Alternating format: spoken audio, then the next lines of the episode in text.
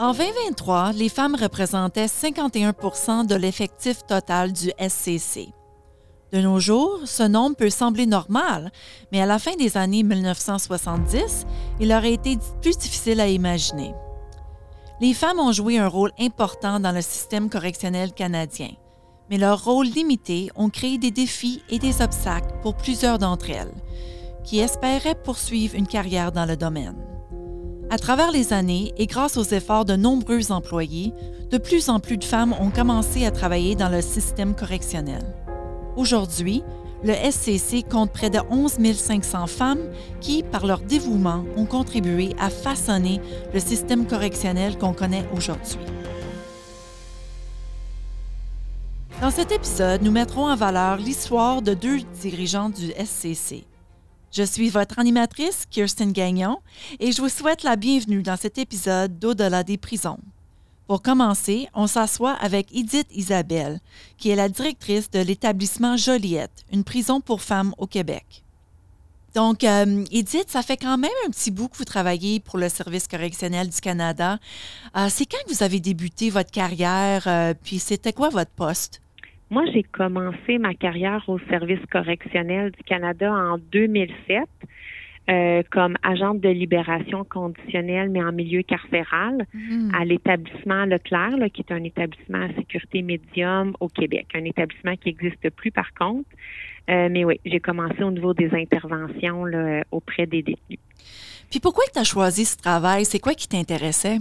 Ben moi, c'est sûr qu'à la base, j'ai étudié en criminologie, donc hmm. tu sais, j'avais un intérêt, un attrait pour le travail euh, qui impliquait la, la toute l'intervention auprès de, de, gens démunis ou euh, de gens criminalisés. Puis j'ai commencé euh, ma carrière, par contre, après mon baccalauréat, j'ai commencé ma hmm. carrière dans un organisme communautaire qui était une maison de transition, en fait, qui hmm. hébergeait à la fois une clientèle judiciarisée euh, autant au niveau euh, provincial que fédéral. Fait j'étais capable d'observer de l'extérieur à l'époque tous les moyens qu'on avait à la disposition au SCC pour soutenir la clientèle délinquante, tu sais, qui est souvent démunie, avec des enjeux qui sont complexes. Mais j'ai vraiment été attirée par tous les moyens qu'on avait à notre disposition au SCC pour vraiment atteindre notre mandat de réinsertion sociale. Tu sais, puis j'ai bien constaté de l'extérieur encore avant là, de commencer au SCC que c'est une grosse organisation avec plusieurs secteurs, plusieurs divisions, avec un esprit de, de travail multidisciplinaire. Fait je voyais comme une opportunité en intégrant le SCC, une opportunité de faire carrière dans une organisation où j'aurais plusieurs opportunités euh, différentes au sein d'une même carrière. Puis là, vous êtes rendue directrice de l'établissement Joliette. Euh, oui. C'est quoi que vous aimiez le plus de votre travail? Bien, c'est relativement nouveau. Ça, fait deux mois que je suis euh, à l'établissement Joliette comme directrice. C'est un établissement strictement pour les femmes. Donc, ce qui est vraiment franchement intéressant à Joliette, les, les enjeux de la clientèle délinquante sur place sont, sont importants. C'est des gens qui ont euh, des histoires de vie euh, parfois atroces, des enjeux de mm. santé mentale importants, euh, beaucoup de délinquantes autochtones qui ont commis des, des, des délits de violence.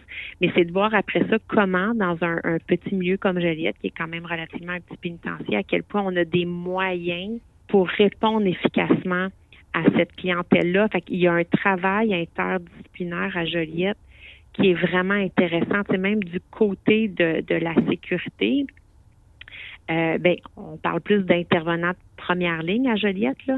Euh, c'est pas juste des agents correctionnels, c'est des intervenants de première ligne, donc qui ont aussi un mandat d'intervention auprès de la population. Puis tout ce travail-là se fait autant avec nos partenaires des initiatives autochtones que nos, équipes de santé mentale. Fait que c'est vraiment de voir tout ce travail-là interdisciplinaire autour d'une même personne pour arriver un peu à l'amener à être plus à être fonctionnel, oui, en milieu carcéral, mais ultimement, arriver à travailler ces facteurs contributifs, ces facteurs de risque, puis éventuellement arriver à une remise en liberté qui va être sécuritaire. Parfait. Puis euh, à Joliette, euh, c'est quoi qui te motive le plus dans ton travail en tant que directrice? Les gens à Joliette sont réellement engagés. Là. Ils, ont, ils ont, ils ont le sens du devoir. Euh, assez prononcé. Puis je, pense que c'est la beauté d'une carrière au SCC, c'est que assez, assez concrètement, tu peux mesurer la portée de ton travail, tu sais, de, les répercussions euh, de ton travail auprès de la clientèle délinquante. Mm-hmm. Euh, puis ça, ça c'est ça, ça, amène des fois les. Je pense que ça amène l'équipe à être euh, doublement engagée. Tu sais, quand tu as le bénéfice de voir les résultats concrets mm-hmm. des actions que tu poses ou mais ça fait en sorte que Joliette, c'est vraiment un milieu où, où, la, le personnel est engagé, puis mm-hmm. aussi le personnel est ouvert d'esprit. Tu sais, on a depuis récemment une nouvelle directive au SCC, là, vous le savez probablement, mais au mm-hmm. niveau de la considération liée au genre. Mm-hmm.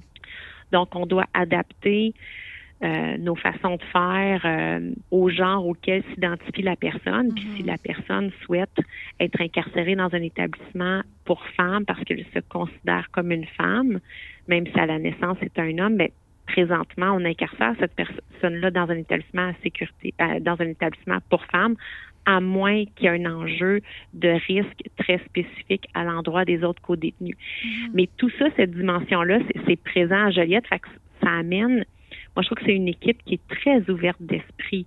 Mm-hmm. Fait qu'avec tout ça, toute votre expérience, euh, de quoi es-tu le plus fier? Potentiellement, ce dont je suis le plus fier, c'est euh, c'est un moment où j'ai eu un mandat, là, il, y a, quelques années, j'ai eu le mandat d'implanter euh, dans un établissement au Centre fédéral de formation, d'implanter au niveau de, la division de la santé toute une nouvelle fonction là, de gestionnaire des programmes de soins de santé.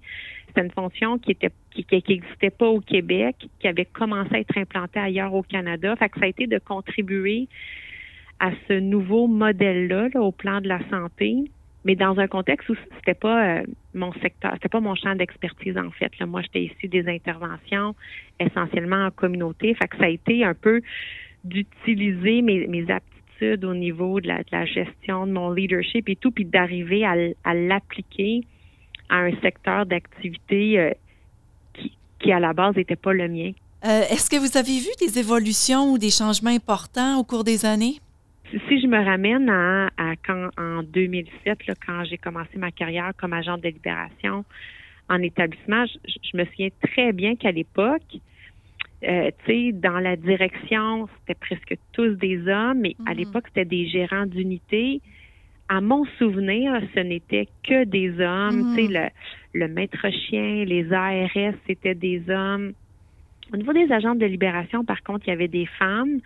Moi, j'ai essentiellement eu des patrons hommes, mais des patrons hommes qui ont fait beaucoup de, qui ont fait beaucoup de place aux femmes. Fait que j'ai jamais senti qu'il y avait un hmm. écart en, communauté au niveau de la représentativité des femmes. Mm-hmm. Même, je vous disais, je vous dirais qu'au contraire, moi, je pense que j'ai été privilégiée. C'est essentiellement des patrons hommes qui m'ont poussé, tu sais, à à, chercher un peu à me développer au niveau de ma carrière, puis à accéder à des fonctions supérieures, puis qui m'ont mm-hmm. vraiment encouragé à faire de l'intérim, après ça, à être développé pour faire des processus et tout. Mm-hmm. Puis après ça, je vous avouerai, quand je suis retournée en établissement au Centre fédéral de formation, c'est ça, comme je pense dans les années 2018, mais là, il y, avait pour moi la place de la femme qui était tout aussi significative mm-hmm. euh, que celle des hommes. Fait, mais oui, je vois l'écart, par contre, entre mon passage au Leclerc en 2007, où là, il n'y avait pas ce niveau de représentativité-là, euh, mais pas du tout. Mm-hmm. C'est encourageant que vous avez eu beaucoup d'appui euh, de vos collègues et vos supérieurs au cours des années, par exemple. C'est euh, quelque chose de, génial, vraiment. Oui, moi, mon expérience personnelle, j'ai jamais senti que j'ai été désavantagée par le fait mm-hmm. d'être une femme. Donc, quel conseil donneriez-vous aux jeunes femmes qui envisagent une carrière dans le service correctionnel? c'est pas une, une, question évidente à répondre, mais si je me ramène un peu, si je, fais l'effort de l'effort de m'attarder un peu à toutes les discussions que j'ai eues euh, avec des femmes euh, à travers les années, on dirait mm-hmm. que le le constat, le bien personnel, le, constat que je fais, c'est que les femmes ont, souvent euh, des très, très bonnes aptitudes, mais ont souvent le sentiment que leur connaissances sont pas suffisantes pour répondre à leurs ambitions, là, que leur expérience est pas suffisante, qu'ils ont besoin d'aller accéder, qu'ils ont encore besoin davantage de se perfectionner avant de avant d'accéder à, des postes de niveau supérieur ou accepter des nouveaux mandats. En fait, j'ai souvent été confrontée à des collègues femmes pour lesquels le sentiment, un espèce de sentiment d'imposteur les, les, freinait un peu dans leurs, leurs ambitions pour accéder à ce qu'elles souhaitaient. Fait que moi, je pense que le conseil que je leur donnerais, c'est de ne pas sous-estimer ou, euh, tu sais, quand on fait partie d'une organisation comme le Service correctionnel du Canada, ça n'existe pas une personne parfaite qui a toutes les connaissances, qui a toutes les expériences pour être à 150% prête pour une nouvelle fonction ou un nouveau défi. Là. Ça n'a pas besoin d'être une promotion, mais ça peut être un mandat X. Mm-hmm. Moi, le, conseil que je donnerais, c'est juste de ne pas sous-estimer comment c'est la présence de l'équipe qui peut nous amener à, bien faire les choses, puis d'avoir confiance en leur capacité. le conseil, ce serait juste de ne pas sous-estimer la force de l'équipe, euh, puis d'oser finalement, de oser mhm. accéder à des choses que, que les femmes souhaitent, puis de pas se freiner par cette espèce de sentiment-là euh, d'imposteur ou de de pas de pas être suffisante, de pas avoir suffisamment d'habilité ou suffisamment de connaissances. à partir du moment où il y a le discernement, la réflexion stratégique, ben après ça, c'est la façon dont on s'entoure, puis la façon dont on travaille avec les mhm. gens euh, qui nous amène, tu sais, des fois à bien à bien diriger ou à bien atteindre nos, objectifs. C'est des très bons conseils, Edith. Puis, euh, je te remercie beaucoup pour l'entrevue aujourd'hui. J'ai beaucoup aimé, j'ai beaucoup aimé vous parler. Euh, non, non, vraiment. Euh, merci beaucoup de m'avoir donné cette opportunité-là. c'est vraiment apprécié. Notre prochaine invitée a débuté sa carrière en 1983 comme agente de gestion de cas. Au fil des ans, elle a travaillé plusieurs postes dans la communauté, dans les établissements, à une administration régionale et aussi à l'administration centrale. Commissaire Kelly, bienvenue au balado. Merci, Kirsten. Ça me fait plaisir d'être ici. Donc, euh, ça fait plusieurs années, au-dessus de 40, que vous êtes au Service correctionnel du Canada. Pouvez-vous nous parler de votre tout premier emploi au SCC? Oui, ben ça fait maintenant 40, euh, je suis dans ma 41e année avec le Service correctionnel du Canada et j'ai commencé le 3 octobre 1983. Et puis ma première position était euh, comme agent de gestion de cas qui aujourd'hui euh, serait agent de libération conditionnelle en établissement. Ça, c'était mon premier, euh, mon premier poste. Puis parlez-moi un petit peu de la première journée que vous êtes arrivé au travail. C'est quoi qui s'est passé? Bien, j'avais fini mes années universitaires. Euh, la première chose que je me suis fait dire avant de prendre le poste, c'était peut-être que je voudrais avoir une auto parce qu'il n'y avait pas d'autobus. Fait que j'ai pris, je me suis acheté une nouvelle auto. Puis la première journée, je me suis rendue à Collins Bay parce que c'est là que j'ai commencé mon premier emploi. Et puis, je me suis stationnée. Puis, pour se rendre à l'entrée principale de Collins Bay, c'est quand même une bonne marche. Et puis, quand tu longes le mur, euh, il y a beaucoup de vent. Puis ça, je me rappelle de, de ça, de ma première journée. Et puis là, euh, on m'a assigné un bureau. Et puis, on m'a donné le, ce que, dans le temps, on appelait le manuel de gestion cas. L'autre chose, c'est qu'on m'a assigné un genre de mentor. Et puis, euh, c'est la personne que j'allais voir si j'avais des questions au niveau du travail que je faisais. Alors, vous devez étudier des manuels, des, cartables de, plein de documents pour savoir les politiques et tout ça. Euh, c'est-tu parce qu'en 1983, on n'avait pas d'ordinateur? Non, en 1983, il n'y avait certainement pas d'ordinateur. Tout était papier. Donc, euh, on te donnait le gros manuel qu'il fallait que tu passes euh, au travers pour savoir comment faire le travail d'un agent de libération conditionnelle.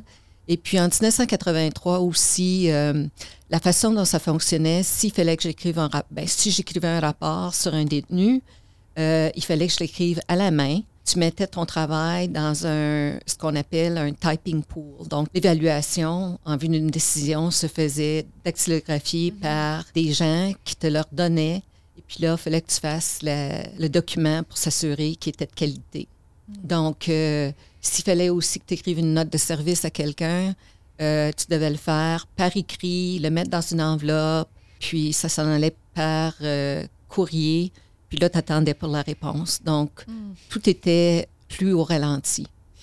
Vous avez parlé un petit peu de votre mentor. euh, donc, quand vous avez débuté votre carrière, euh, il vous aidait à, à justement vous accoutumer au, au travail. Puis, à, je, suppose si vous avez des questions, vous pouvez aller le voir. Est-ce qu'il y avait des femmes, d'autres femmes dans le milieu de travail qui vous ont encouragé à travers les années? Oui, puis euh, quand j'ai commencé en 1983, il n'y avait pas très, très peu de femmes au niveau de agents correctionnels. Ça, venait juste, tout juste de commencer. Mais au niveau de agents de gestion cas, ça, il y en avait quelques-unes. Donc, euh, les, les femmes, on se supportait. Mais je dois dire que dans ma carrière, après ça, quand je suis devenue euh, superviseur, après ça, gestionnaire, euh, il y a plusieurs réunions dans lesquelles j'étais comme la seule femme, puis parmi euh, plusieurs hommes. Mais ça, ça a beaucoup changé maintenant. Puis euh, il y a beaucoup de femmes qui sont, agents correctionnels, et puis beaucoup de femmes qui sont des agents de libération conditionnelle ou agents de programme. Je pense qu'on en a le même nombre, sinon plus que d'hommes en ce moment. Ça a vraiment changé. Aujourd'hui, en fait, on a plus de 50 de femmes au service correctionnel du Canada. C'est quand même un, beau changement.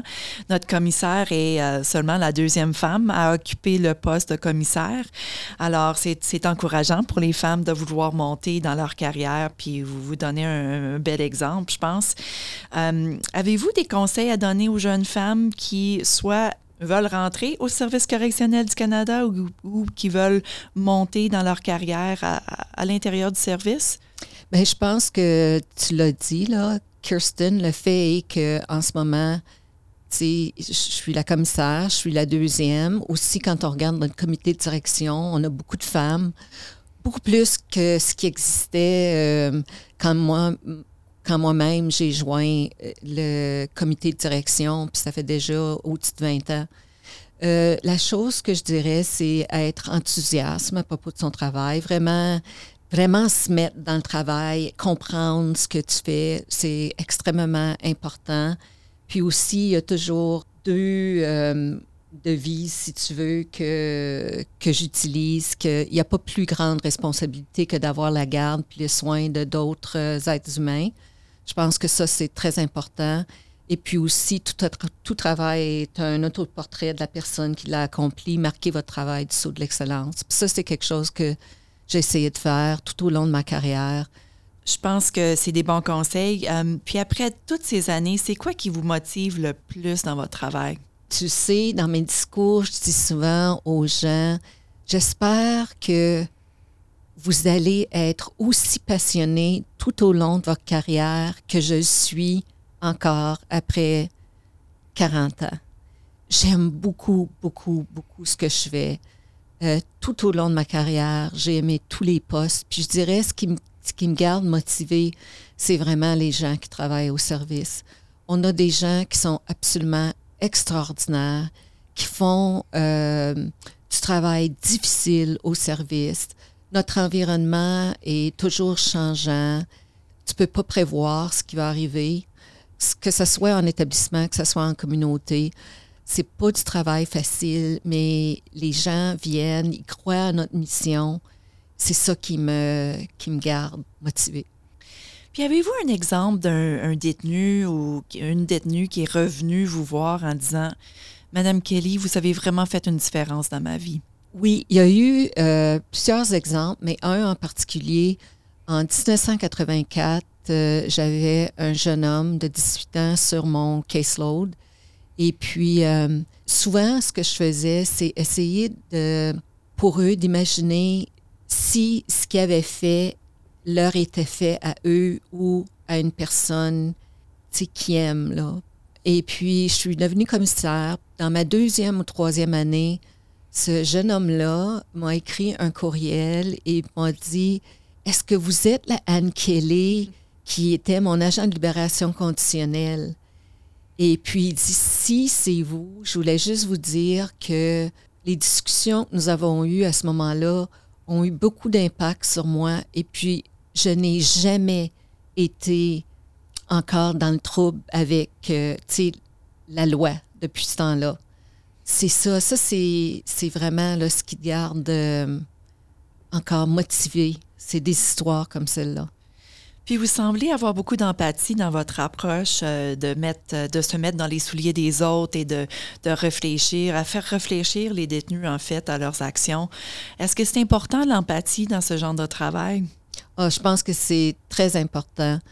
Tu sais, quand on regarde, c'est qu'on voit souvent les interactions en général peuvent apporter un changement chez, quelqu'un, mais des interactions positives peuvent apporter des changements positifs.